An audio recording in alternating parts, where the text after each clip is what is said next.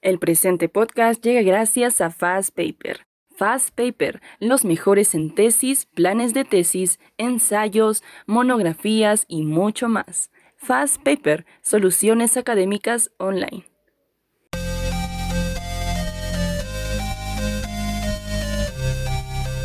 ABUC 360 les da la bienvenida a Tips de la Calidad, un podcast dirigido a solucionar problemas legales del día a día yo soy Edison Alarcón, abogado especializado en Derecho Financiero y Empresarial y creo firmemente que si bien tarde o temprano, día a día, enfrentamos en nuestra vida situaciones legales, podemos salir mejor librados si contamos con la información adecuada.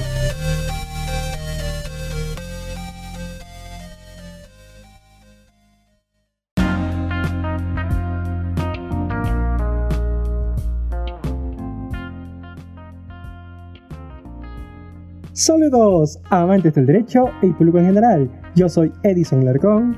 Comencemos. ¿Qué tal, estimados? Bienvenidos a Tips de Legalidad.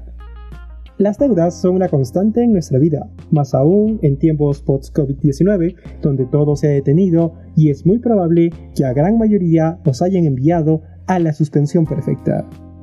Admitámoslo, seamos trabajadores independientes o dependientes del Estado, es muy probable que a este punto las deudas en estos meses se hayan ido acumulando. Y frente a ello nacen preguntas, desde las más simples, por ejemplo, de quién me voy a prestar, cómo voy a hacer frente y todo ello. O también algunas más complejas, como qué problemas legales puede suceder si continúo con estas deudas. O cómo puedo refinanciar.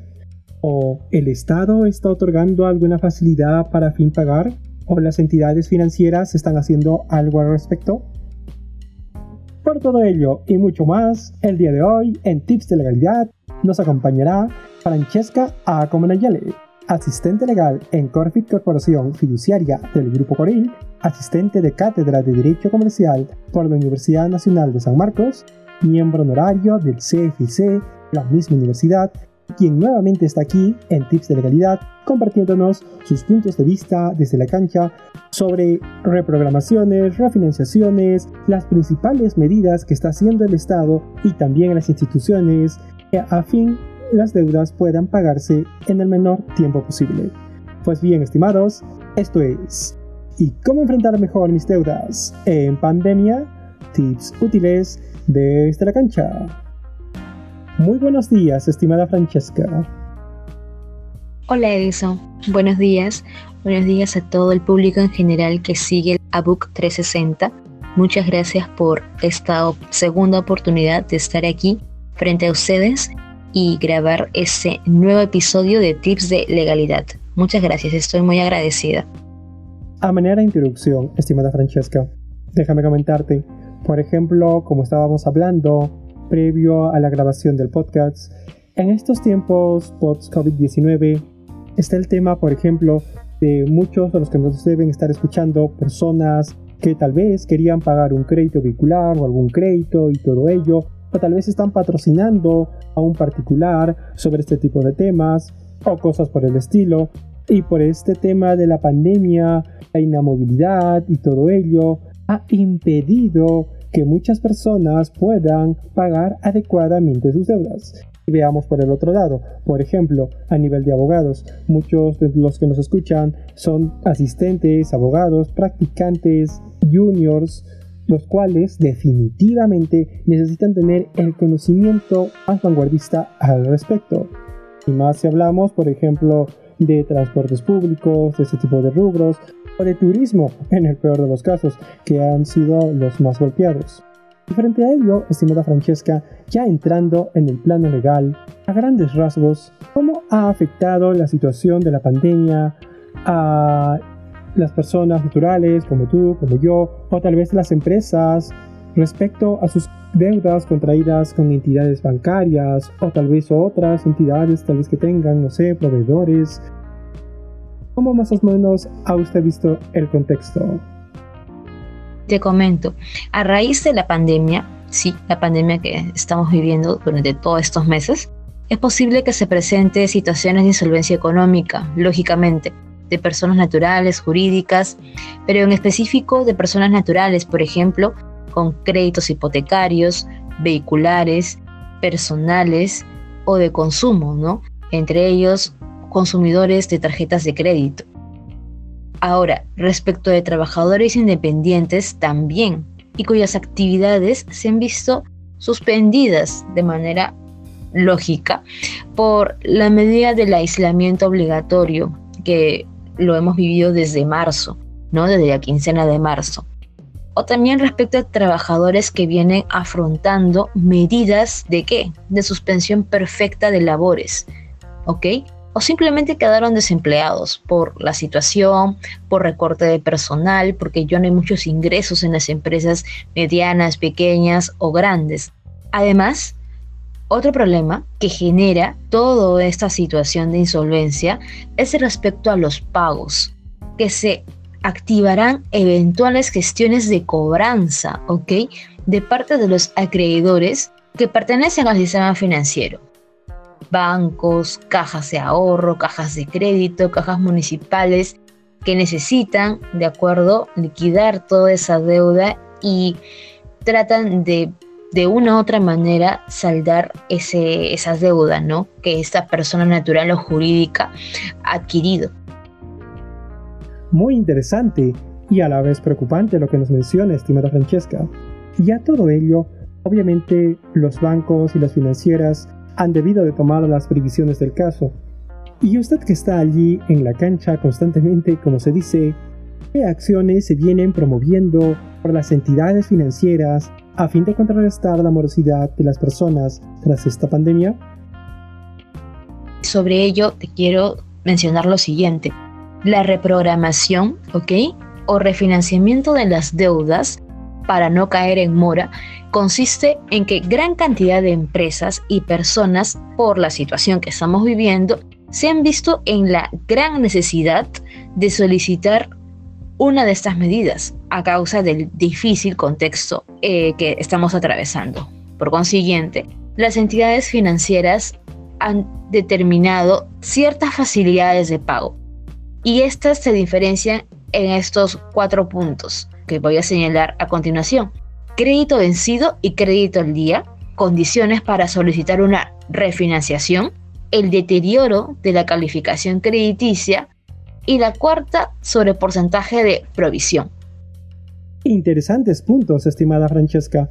No cabe duda que como cualquier empresa, los bancos no les gusta perder dinero y no lo van a hacer fácilmente.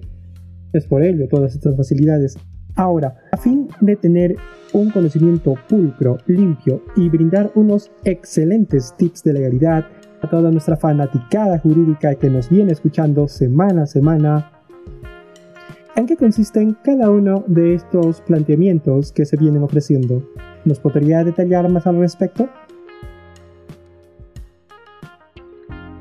Vamos a detallar cada una de, estas eh, acotaciones que hemos señalado. Entonces empecemos. Eh, crédito vencido y crédito al día. Entonces, uno se preguntará a qué se refiere con esto. Bueno, tener en cuenta la reprogramación, ¿ok? Tanto la reprogramación como la refinanciación de una deuda son beneficios que se le brinda al deudor cuando lógicamente no puede asumir una obligación de pago con alguna entidad del sistema financiero. ¿Ok? Y entonces la solución sería realizar un nuevo cronograma de pagos para poder eh, que esta persona deudora salde estas deudas con las entidades del sistema financiero. ¿De acuerdo? Ese es en cuanto se refiere al punto número uno. El segundo, condiciones para solicitar una refinanciación.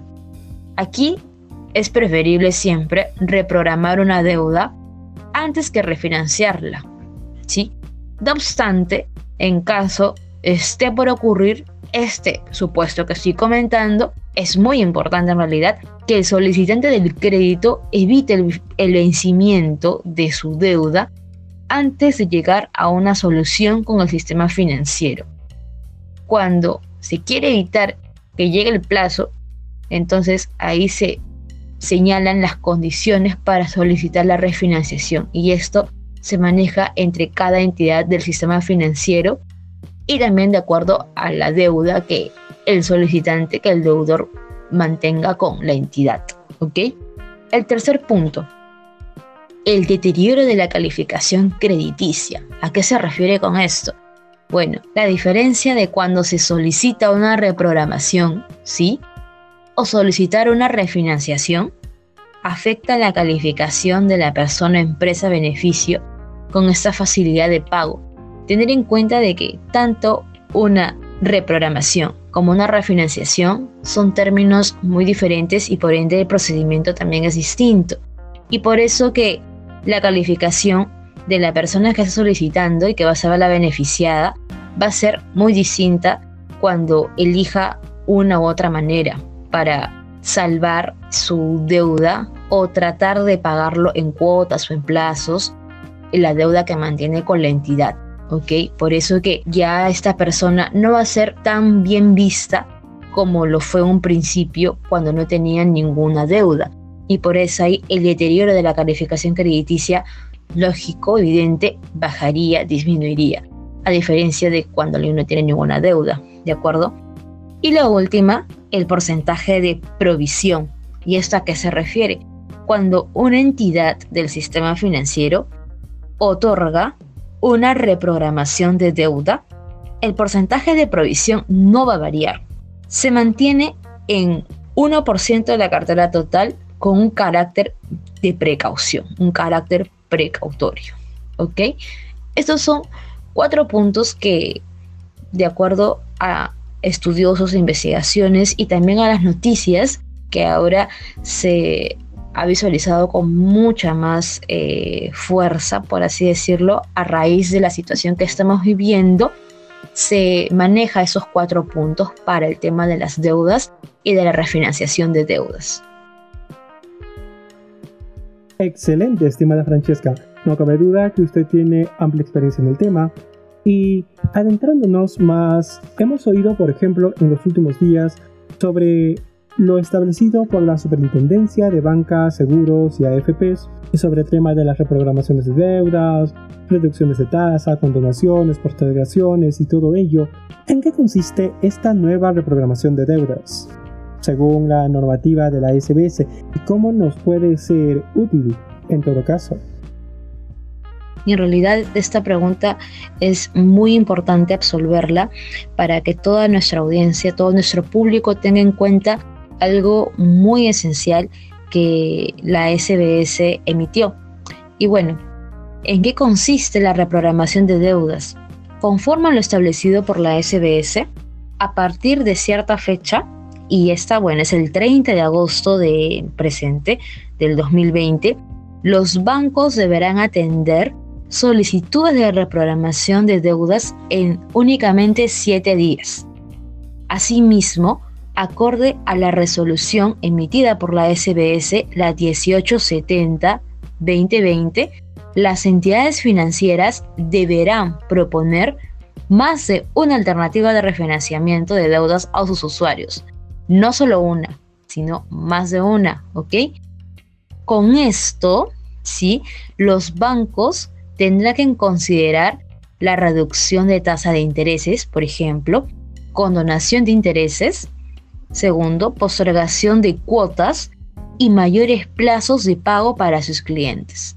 Son esas alternativas de refinanciamiento que deben tener en cuenta para el beneficio de los deudores y de los solicitantes, algo muy importante emitido por la SBS. Muy interesante, estimada Francesca. A modo que hacemos un mini break, viene el tip ABUC 360. Y el tip ABUC 360 para el día de hoy es: siempre es bueno saber distinguir a los tipos de deudores en el sistema financiero. Y estos son, a rasgos generales, la categoría normal, aquellos obviamente como usted, como yo, obviamente sin atrasos de pagos o con atrasos de hasta 30 días, o los CPPs tal vez, o también llamados créditos con problemas potenciales, con atrasos de 31 a 60 días, o los deficientes, dudosos y pérdidas con atrasos mayores según escala obviamente. Fin del tip. Y muy bien, te comento, estimada Francesca, muchas veces ocurre el tema del desconocimiento de la ley. Increíblemente, en pleno siglo XXI, a veces tal vez de mala fe o por desconocimiento simplemente, cuando uno acude a alguna entidad financiera, pasa de que te dicen no, que a nosotros no nos rige tal tema, o nosotros todavía no estamos utilizando tal instrumento, o tal medio, o tal figura que te han indicado en tips de legalidad, ¿no? Y frente a todo ello, Francesca, ¿nos podría detallar más acerca de la refinanciación y a dónde acudir o cómo funciona este mecanismo o qué tiene que hacer el banco a fin de que podamos enfrentar de la mejor manera posible nuestras deudas? Esta pregunta que me formulas viene muy acertada y muy puntual. Y la refinanciación, sí, de deudas, en principio es aprobado por el banco, ¿ok? Y conlleva a qué? A que se dé un nuevo crédito al deudor.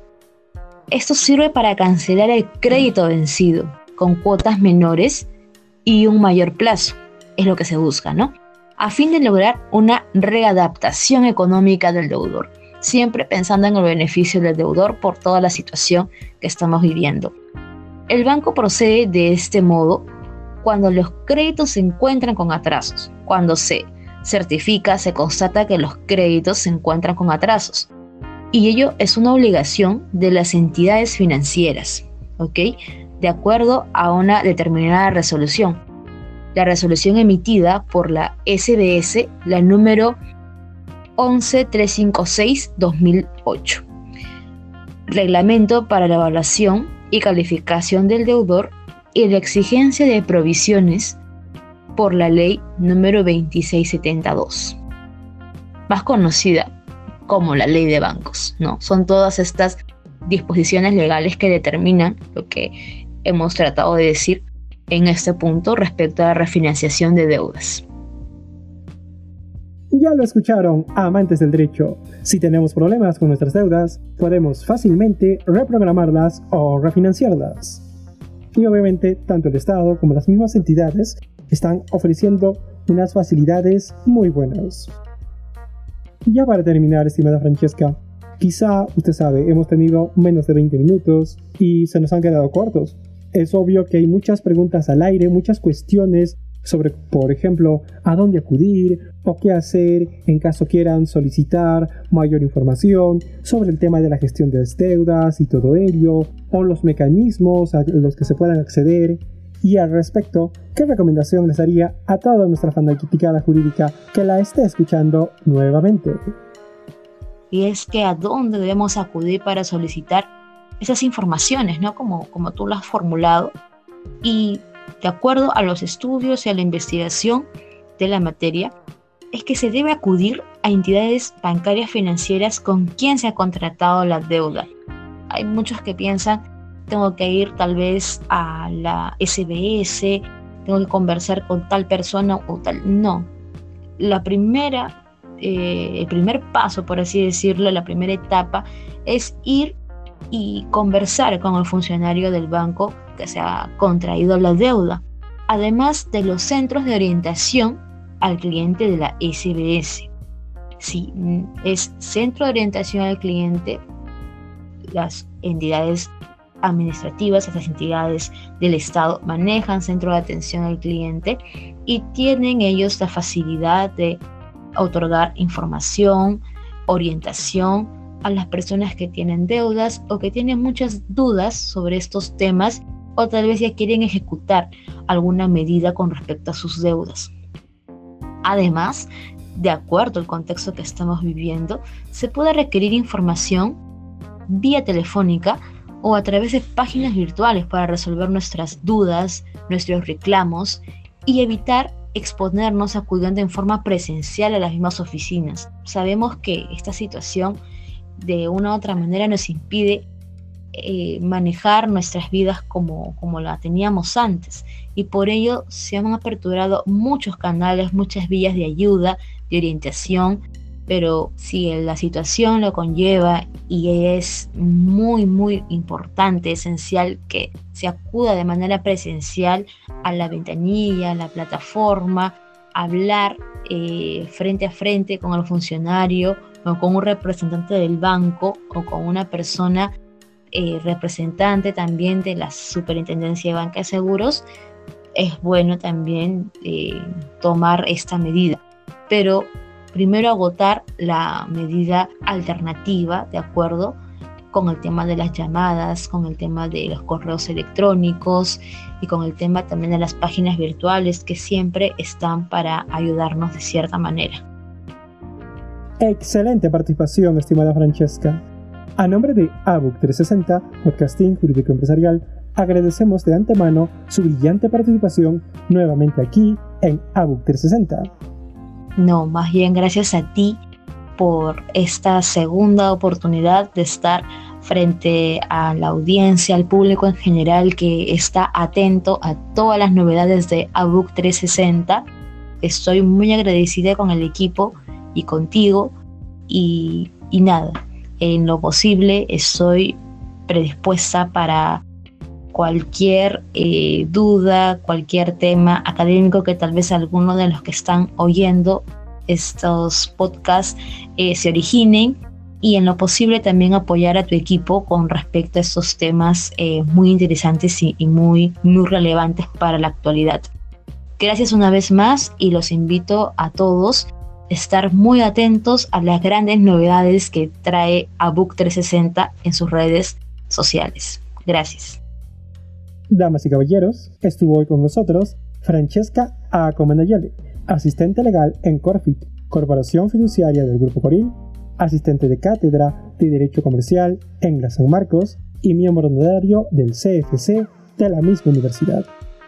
Yo soy Edison Alarcón, esto es Tips de Legalidad, un programa de ABUC 360, llegando gracias a Fast Paper, los mejores en tesis, planes de tesis, monografías, ensayos y mucho más FATS Paper, Soluciones Académicas Online.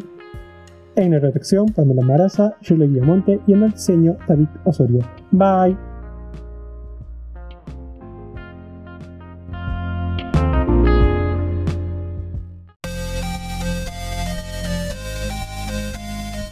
Como ves, con la información adecuada puedes afrontar exitosamente cualquier problema legal.